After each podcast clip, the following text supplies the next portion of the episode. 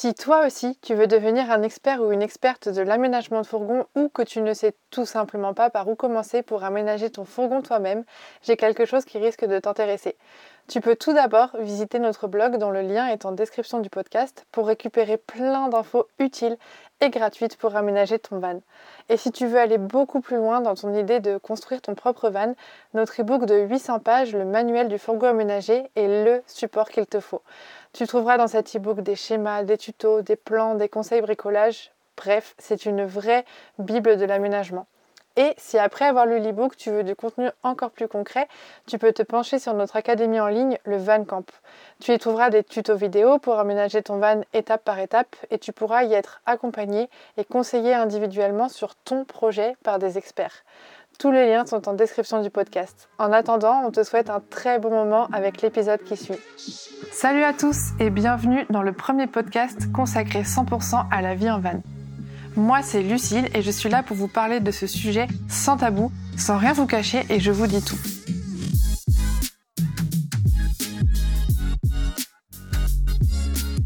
Ma mission, c'est vraiment de vous expliquer à quoi ressemble la vie en van telle qu'on la connaît nous, je vous transmets un peu ce que nous on a vécu pour que vous sachiez dans quoi vous vous lancez et vous donner aussi nos petits tips et nos petits conseils pour vous accompagner.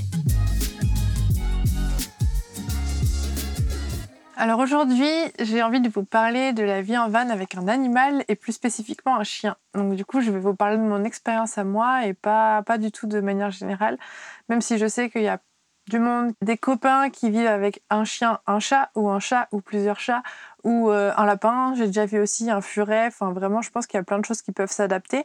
Mais en tout cas, moi, je vais vous parler de mon animal qui est Lascar, un chien à quatre pattes qui a 10 ans aujourd'hui. Ça fait 8 ans que je l'ai.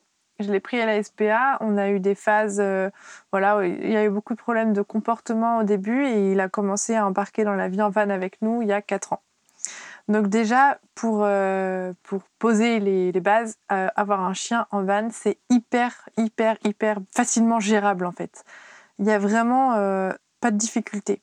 Surtout que nous, on a un truc en plus qu'un chien normal, on va dire, il mange comme nous. Ça veut dire qu'il a la ration ménagère. Bon, il mange pas comme nous, mais il mange du riz, des courgettes, du poulet et tout. Donc il n'est pas du tout aux croquettes, ce qui demande un peu plus de logistique.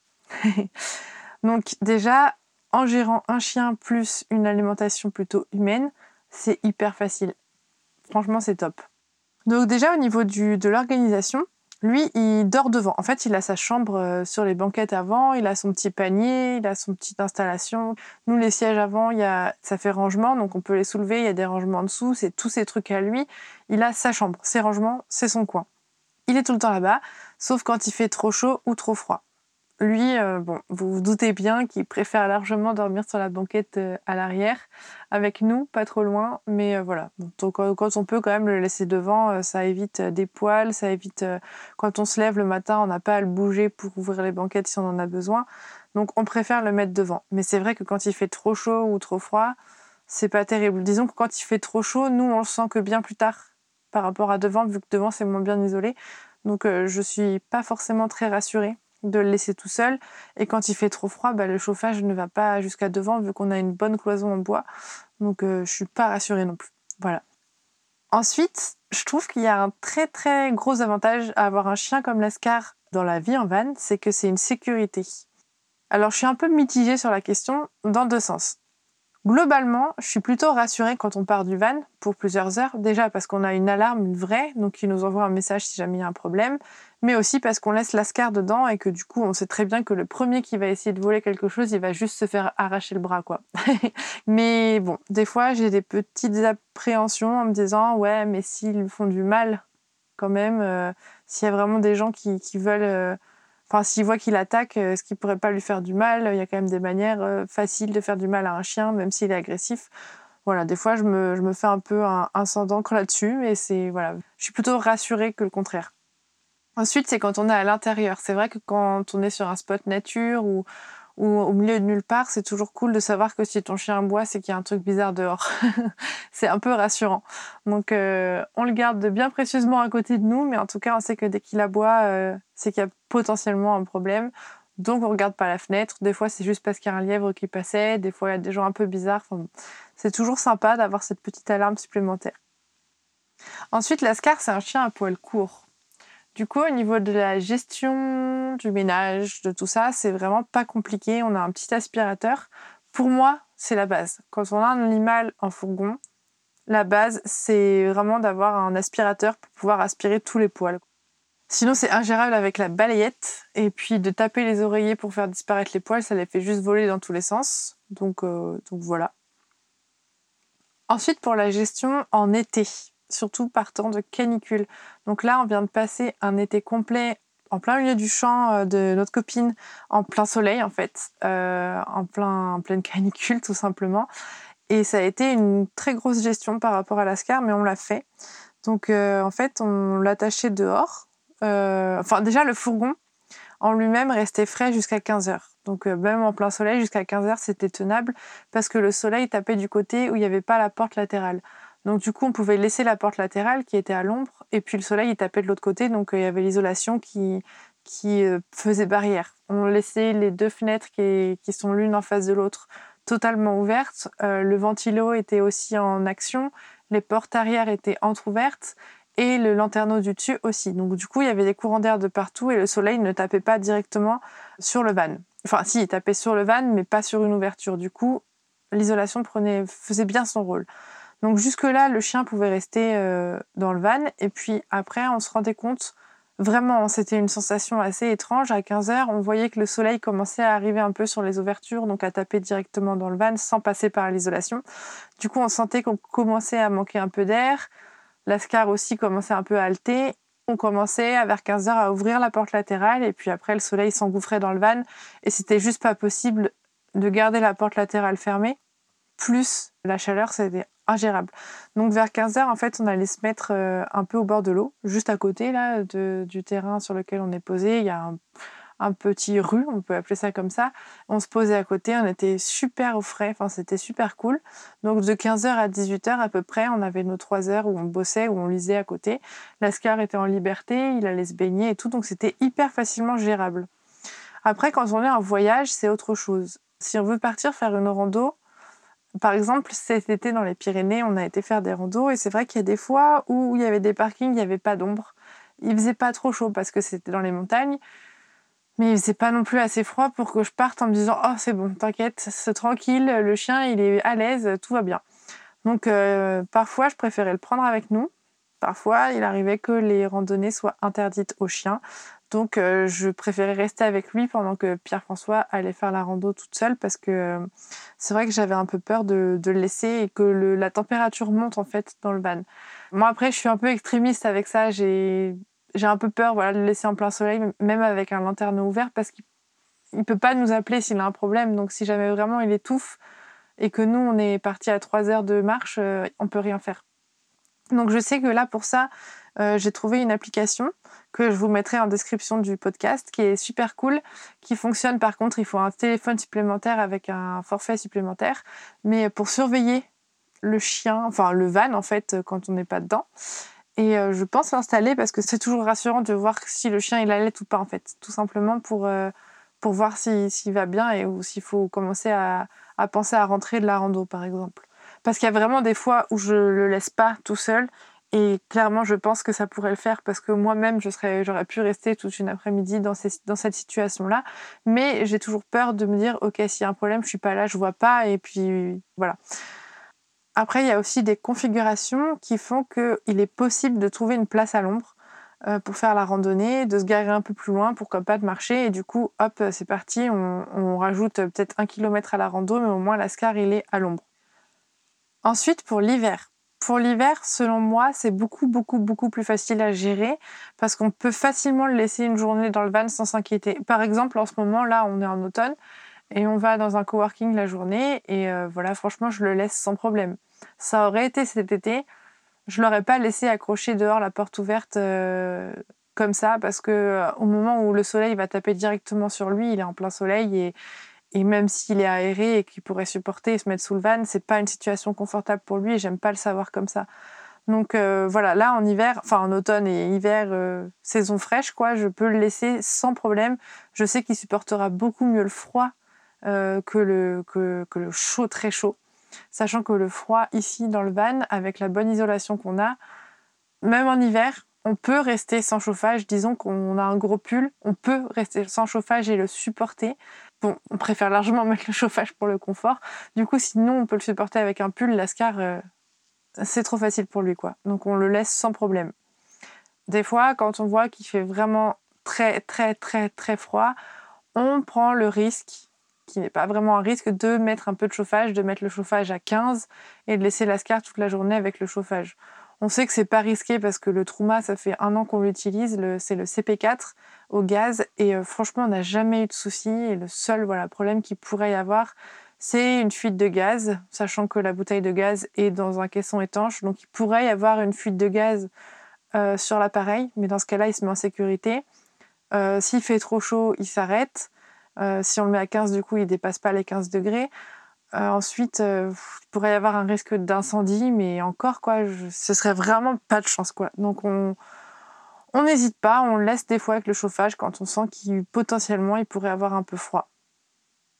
Ensuite, au niveau du budget, bon, ça, ça change pas du tout de si c'est un van ou pas, mais un chien, euh, nous, Lascar nous coûte moins de 100 euros par mois. Il nous a coûté une fois 1000 euros de veto dans toute sa vie. Et sinon, on n'a jamais été chez le veto pour lui. Enfin, il n'en a jamais eu besoin, en tout cas, à part pour les vaccins.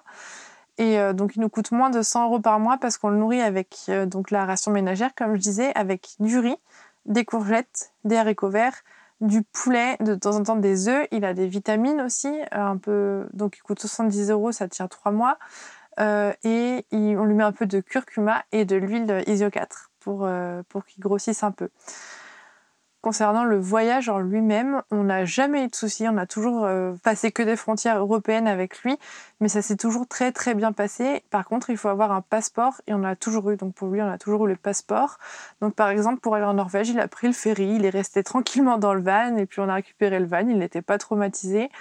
Euh, voilà, on n'a jamais pris l'avion avec lui ni quoi que ce soit, mais en tout cas, les frontières européennes, il n'y a aucun souci. Je sais que par exemple, pour passer la frontière marocaine, c'est un peu différent. Enfin voilà, on n'a jamais fait. On n'hésitera pas à vous partager ça le jour où on le fait, mais en tout cas, les frontières européennes, il n'y a aucun souci. Aujourd'hui, Lascar, il a 10 ans. Il n'a jamais eu de problème au niveau de la, du transport, de mal de transport, etc. Il a toujours adoré la vie en van, il a toujours adoré le voyage en van. Euh, dans le... Quand on voyage, en fait, quand on roule, il est allongé sur le lit, il regarde par la fenêtre, il adore voir les paysages défiler. Par contre, je devrais parler au passé parce que euh, il y a quelques mois, il a fait une pancréatite aiguë dont il a eu beaucoup beaucoup de mal à se remettre, donc il est encore très maigre. Ça fait presque six mois qu'il l'a eu. Beaucoup de choses ont changé depuis ça. Aujourd'hui, on ne sait pas pourquoi. Peut-être que c'est à cause de la pancréatite, peut-être pas.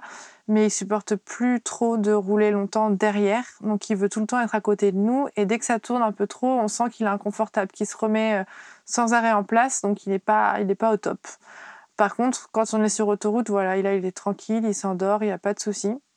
Ou quand on est sur autoroute ou route droite, on sent que c'est OK. Il n'a pas le mal des transports, mais je pense qu'il commence à plus trop apprécier les... que ça bouge, en fait. Donc voilà, il a 10 ans, il commence à être vieux. C'est pas une généralité, mais on a constaté ça chez lui. En fait, maintenant, quand euh, on le met derrière pour voyager, il va tout de suite se mettre par terre.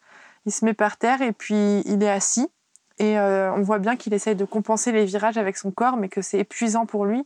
Donc euh, il, fait une sale tête, quoi. Clairement, on voit qu'il passe pas un bon moment. Donc maintenant, on le prend toujours avec nous devant, mais on sait, on s'adapte à lui. On sait qu'on peut pas faire 8 heures de route d'affilée ou quand on le fait, on sait que ça va être très inconfortable pour lui. Et par exemple, la dernière fois, on a pris un hôtel le soir après les 8 heures de route parce qu'il avait, on, sait qu'il a besoin de marcher, de voilà, d'avoir de l'espace des fois. Ça, se voit, ça se sent en fait. Du coup, on essaye de lui offrir ça et c'est vrai que même lui, on voit que des fois après une nuit d'hôtel euh, étalé par terre et parce qu'il peut bouger, en fait, il peut marcher, ça lui fait du bien après un très très long voyage. Donc voilà, on s'adapte. Et je pense que chacun connaît son animal et peut s'adapter. Il y a aussi des solutions pour les animaux qui ont le mal des transports, des médicaments, des huiles essentielles ou des choses naturelles. Après, il est possible aussi de les habituer. Moi, je connais pas du tout le sujet parce que l'ascar a jamais eu le souci. Et je suis vraiment contente qu'il ait très longtemps apprécié le voyage. Il a commencé à plus aimer bouger en même temps que nous, donc c'est parfait. En ce moment, on a besoin de rester un peu ancré, donc euh, on est en phase avec lui, donc ça ne nous dérange pas trop. Je voulais vous toucher un petit mot aussi sur le fait de laisser Lascar des fois quelques heures dans le van. Donc par exemple, en ce moment, on est en train, donc on a pris un coworking parce que nous, on a besoin un peu de s'aérer la tête et de, travailler autre part que chez nous en fait.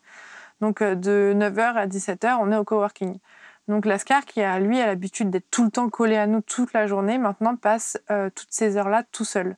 Donc il y a quand même deux fois dans la semaine où il va chez une copine avec son copain chien, son meilleur copain chien, mais le reste du temps, il est tout seul, là, dans le van.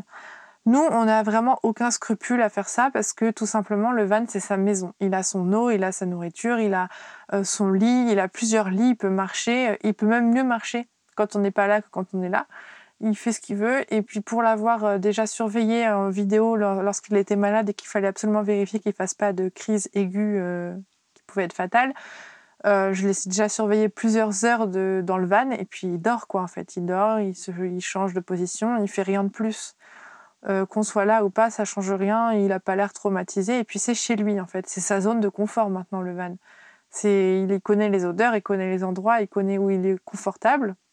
Donc vraiment, on n'a aucun scrupule à le laisser plusieurs heures ici. Et je pense que la plupart des chiens ou des chats, ça doit être à peu près la même chose. Ça dépend sûrement des situations, etc. Mais je sais qu'en tout cas, par exemple, euh, Marion de The Traveling Shed, qui a un chien euh, actuellement en van, elle peut le laisser aussi plusieurs heures sans avoir peur de de le traumatiser. Il faut pas se priver de vivre pour son chien quand on vit en van sous prétexte que c'est un petit espace parce qu'en fait ça devient sa zone de confort. Voilà, le chien a besoin de marcher tout ça, tant qu'on le promène assez, qu'on le sort assez, qu'il se défoule, il peut rester plusieurs heures dans un petit espace. C'est vraiment pas un souci, on ne sent pas qu'il est plus malheureux comme ça. Voilà, donc j'espère que le sujet vous aura plu et que j'aurai répondu à pas mal de, questions que vous vous posez sur la vie en van avec un chien. En tout cas, si vous en avez d'autres, n'hésitez pas à les poser en commentaire et euh, je prendrai grand plaisir à vous y répondre.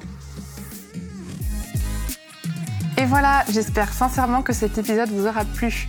Si mon podcast vous a aidé à avancer dans votre projet d'une quelconque manière, je compte sur vous pour le noter avec 5 étoiles et pour le partager à vos proches. C'est vraiment la meilleure manière de soutenir mon travail. Si vous voulez en savoir plus sur l'aménagement, l'homologation ou tout autre sujet qui touche au van aménagé, vous pouvez me retrouver tout de suite sur mon compte Instagram levanmigrateur tout attaché ou sur le blog www.levanmigrateur.com. À tout de suite